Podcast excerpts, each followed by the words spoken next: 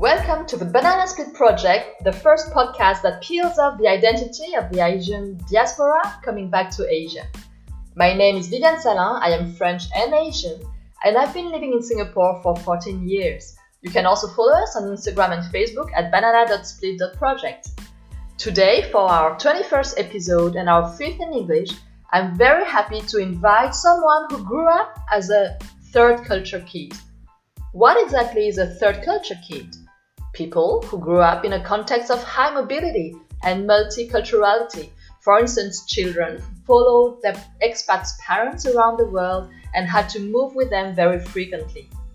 Jin Lin is one of those. She's Taiwanese but lived mainly in Europe and Canada, moving every 3 4 years following her expat dad in his postings overseas. What challenges did she face growing up? What did she learn along the way? We'll talk about identity, adaptability, and the Taiwanese culture. So, welcome, Jinlin. Thank you. Thank you for having me. Can you tell us a little bit more about your background and uh, what are the different countries you lived in? Sure. So I'm Taiwanese, fully Taiwanese, because my parents are Taiwanese, born and raised. Um, I was born in Taiwan, in Taipei, but because of my father's job, we moved around every three to six years on average. So at the age of three, we moved to Luxembourg. And then when I was seven, we moved to Brussels in Belgium. And at 10 years old, we moved back to Taiwan for about three years and then to Canada, where I stayed for, I would say, um, almost seven years. And then afterwards, mm, my dad actually got uh, sent back to Taiwan for work. And I decided that, you know what, uh, I would try and go back to Taiwan for university. And so I went back there for four years, uh, after which I came to Singapore for studies as well. And I have been living and working here since. Okay, so the longest you stayed in one place uh, in a row is seven years in Canada, right? Yes. So what was what were the challenges that you faced that you encountered moving from place to place and changing from different cultures and continents when you grew up? So, what's different about my experience compared to maybe other third culture kids is that my parents chose to put me in local schools instead of international schools. So, I was really forced to be in this environment where I was just with locals, where each time that we moved, it was a different country, a different culture, a different language, and a different education system. For me, that was quite um, difficult as a child because you know it's very uh, when you're a kid you just want to fit in you want to make friends you want to be accepted you want to be like everyone else. But every time that we moved i would be this you know this foreign kid. And for example in brussels i was maybe like the only uh, asian in the school. And so that was a little hard. I think i was um, lucky in the sense that i did not encounter any outright discrimination or bullying as i was growing up it was more um, when I, whenever I would go to a new place, people would be very curious. They would be very curious about my identity, where I'm from, because just out of curiosity, and they would ask certain questions, but never in a mean, harmful way. So you were always cataloged as the foreign kid. Do you know why your parents chose to put you in local system instead of um, international schools? Because Last time we had an expat kid, a third cultural kid in the episode was episode 11. We had Panya, the Thai girl who moved from place to place, but she always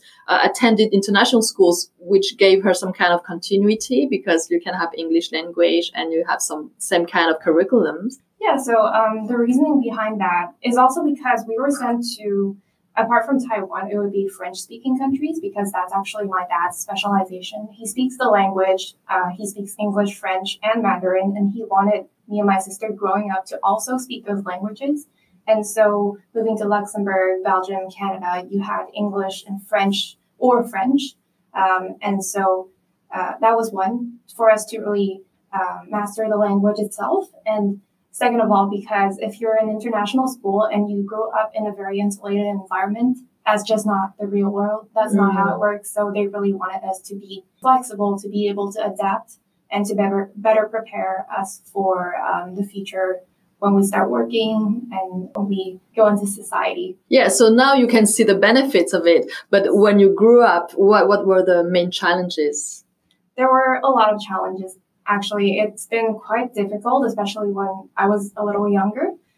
I really hated moving around so much. And each time that my parents would be like, actually, we have to move again, I would resist it a lot and I would resent them for making me and my sister move around so much with them.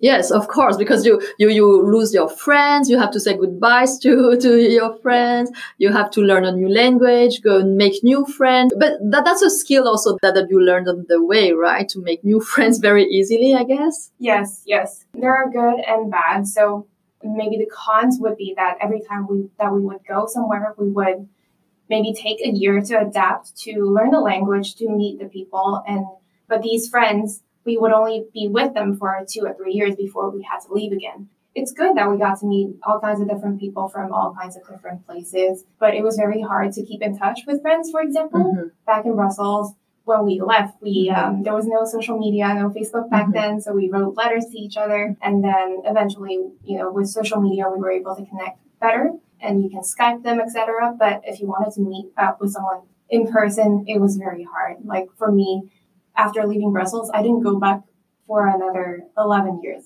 So it had been 11 years uh, before I was able yeah. to see my friends from when I was 10 years old.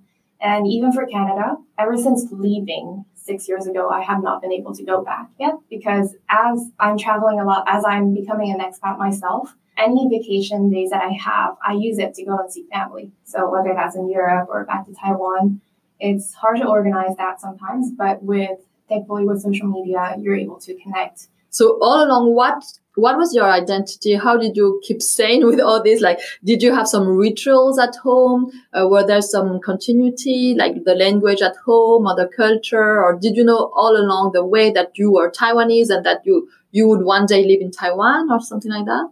I didn't think that I would actually want to go back to Taiwan for university. But growing up at home, um, my parents were very adamant that me and my sister we uh, knew how to speak Mandarin fluently. At home, we would only speak Mandarin, even though at school it would be English, it would be French, uh, any other secondary languages as well. But at home, it was just Mandarin. And because my parents were born and raised in Taiwan, they do follow, you know, the Chinese holidays as well. Um, we did Chinese New Year. We followed like Dragon Boat Festival or um, Mid Autumn Festival when we were back in Taiwan, we would spend it as a family. So I'm very close to my extended family as well in Taiwan because everyone else, apart from us, is still in Taiwan. And so that strong connection and the fact that we uh, would call them frequently or we would visit them every two, three years really helped me with instilling that, you know, Taiwanese identity in myself growing up. So so so you you were not totally foreign to the Taiwanese culture and the language, although when you went back at 10 year old you couldn't write and read. I mean i had i could speak it maybe not super fluently but i could speak it. I, I couldn't really write i couldn't really read in chinese. So that was a, a challenge. Going back we went back straight back into the local schooling system and uh, everyone was already ahead of us. So me and my sister we spent about a year carrying a big dictionary with us because and it was very difficult but uh, after a, year, I would say we were able to catch up to everyone else and to better integrate ourselves. So from 10 to 13 years old, you went back to Taiwan, then you moved to Canada and you came back to Taiwan at something about 19, about 19 yeah. for your studies, right? Yes. And so how was that different? This experience of going back to Taiwan as a child and as a student later on, but after having lived for seven years in Canada. So did you feel different? Did you think that um, people would perceive you differently, Taiwanese people? Did you see the change or did they see any changes in you? I would say yes, yeah. because after seven years, you do change a little bit. You do get influenced by um, the culture there. So for me, that was Canadian culture. Even though in Canada, I did have a lot of Asian friends, but they were Asian Canadians. Mm-hmm. So going back to Taiwan to a local university, uh, most of my um, classmates they were Taiwanese.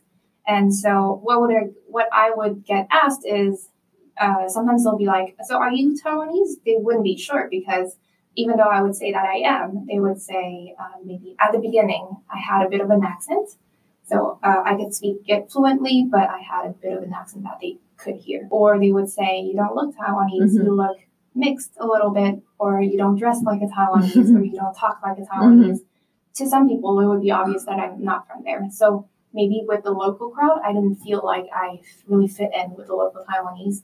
But I did find an association at my school, which is called um, OCSA, the Overseas Chinese Student Association.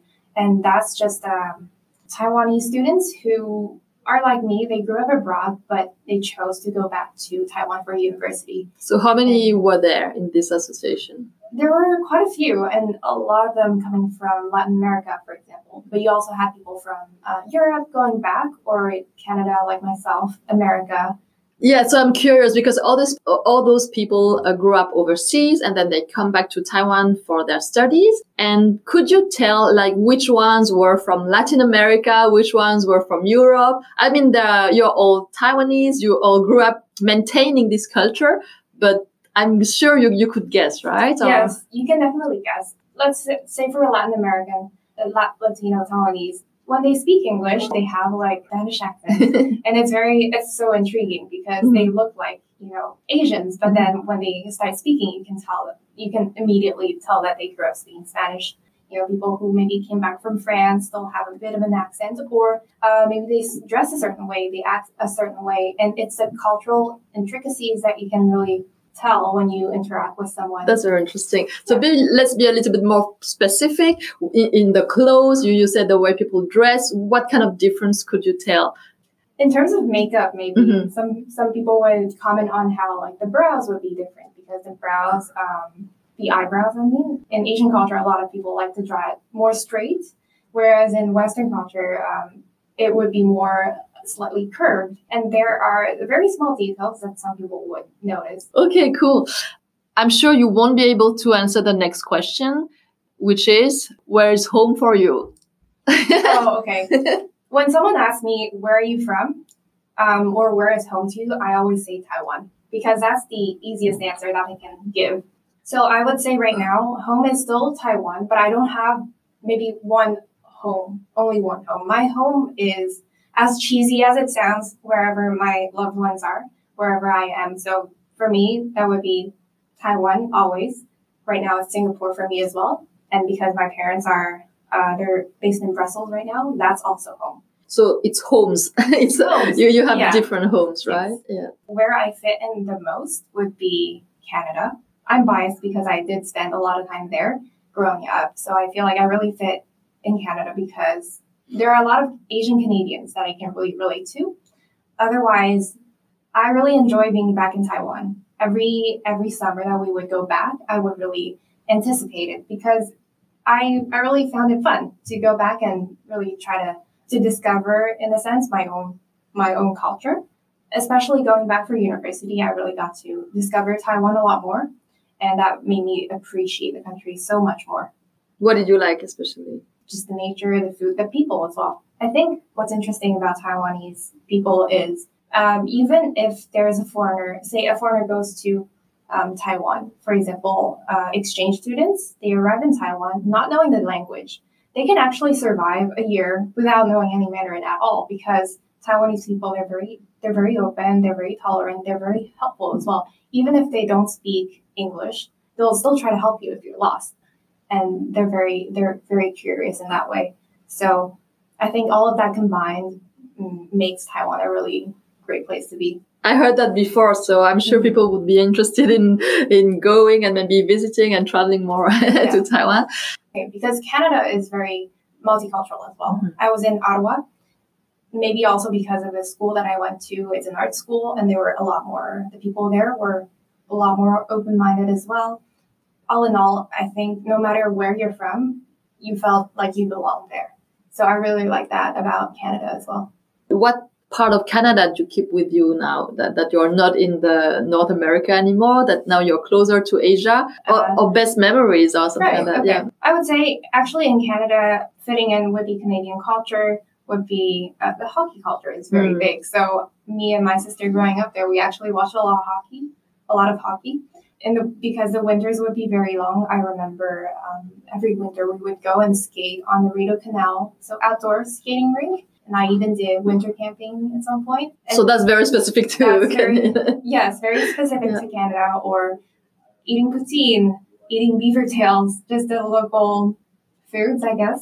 And what I carry with me still is my connection to my friends there that I'm still in contact with. Do you have any memories, good memories from Belgium? Yeah, definitely. I am still in contact actually with a couple of my friends from back in elementary school. So, what advantages do you say this childhood, this lifestyle brought you now that you're an adult, that now that you're starting your professional life? I think having experienced so many cultures allows me to adapt very well. I learn really quickly because that's what I've had to do all of my life. And if anything, what I cherish the most is my ability to um, connect with a lot of people from different backgrounds and different cultures. Because, for one, you have the language. So, with every new language that you speak, you're able to connect with so many more millions of people in the world. And when you understand a culture, you're able to find common ground with people, new people that you meet. For me as well, when I'm trying to find a job, they see adaptability as a very good skill to have, mm-hmm. and of course, openness to to working with different types of people.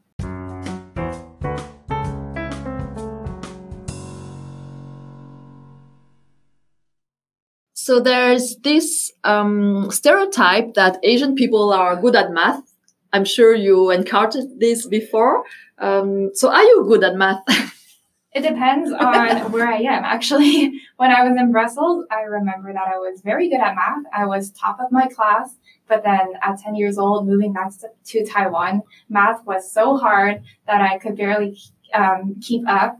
And in Canada as well, I was very good at calculus top of my class as well. And then I went back to Taiwan for university and I was barely passing. I think math is the one subject that is very different in terms of levels in Western countries, maybe, and then Asia, that's including Taiwan. Interesting. Another part of our identity comes from language, of course, but also the common history that we share and that we learn at school. So for you, because you had to move school between different countries, different systems even, did you change your history books a lot? Yes, in each country that you go to, in Brussels in Europe, you learn about European history or the history of that particular country. And then going back to Taiwan, I learned about how Taiwan became what it is now and the history of that and its people and then going to Canada, that British Commonwealth country, and how through Constitution and everything, uh, Canada became what it is now. So every few years, I would remember that I would have to relearn,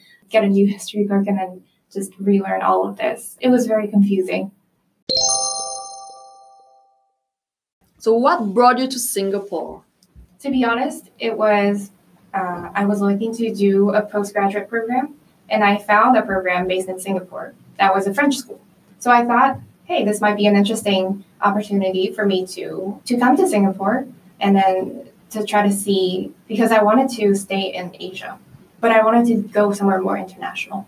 So Singapore seemed like a good place to be. Again, I had never been to Singapore before I um, decided to come study here, but I figured out why not. So far, it's been really good do you think that your expertise, your experience living in, in different countries and continents help you find the job you have today? Definitely. So I am doing more of a global role and with a focus in Asia, but because I have the ability to adapt, the company knows that they'll be able to, if they send me somewhere else, and I'll be able to adapt uh, quite quickly.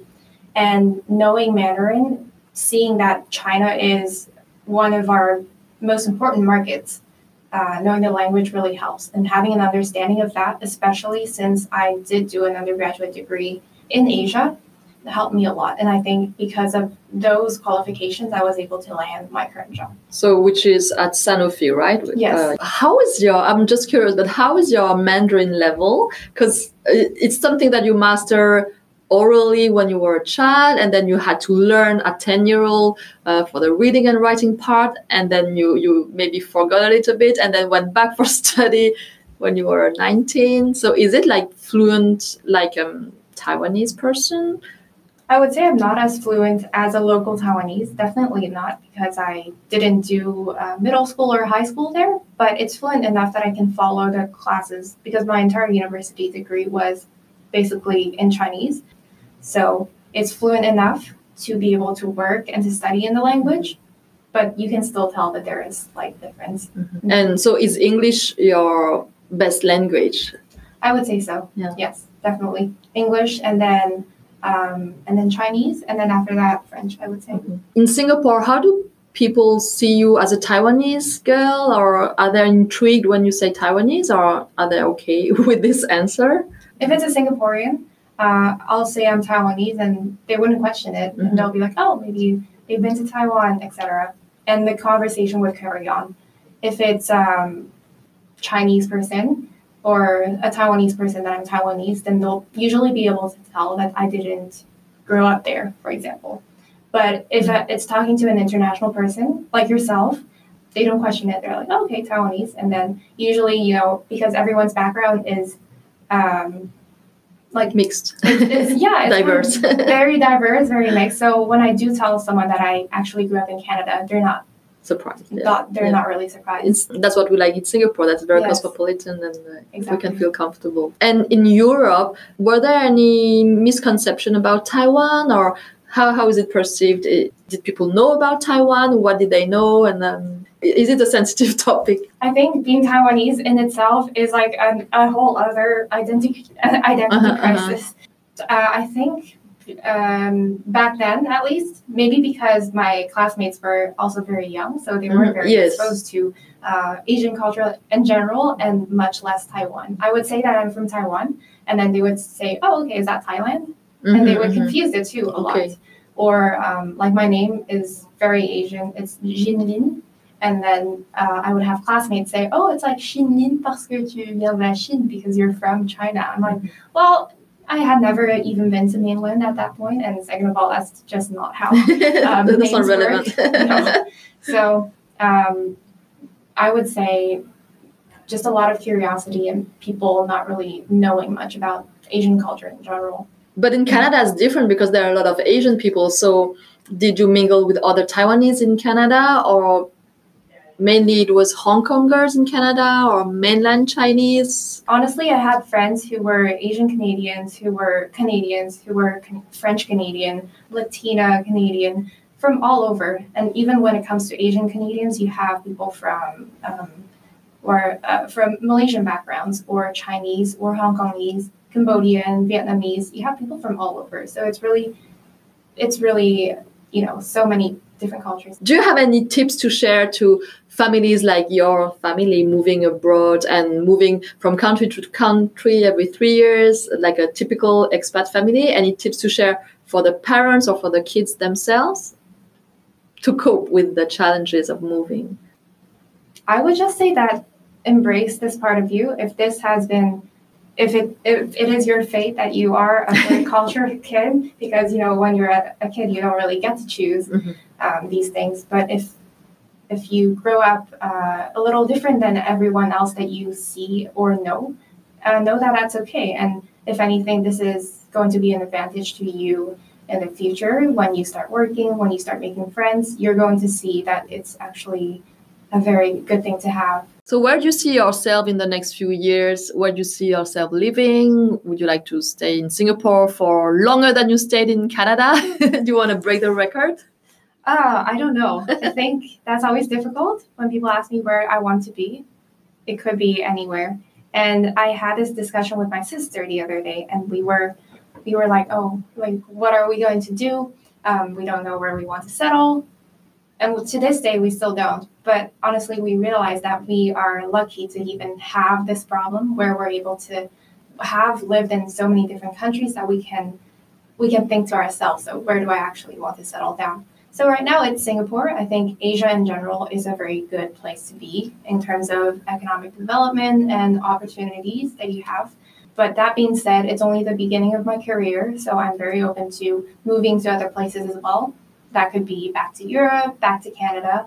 But honestly, I think wherever opportunities take me, I'm not very picky right now. Maybe you become an expat yourself and move from country to country with uh, your job. exactly. okay, so let's take it a step at a time. And uh, thank you for sharing your experience with us today. Thank you so much for having me.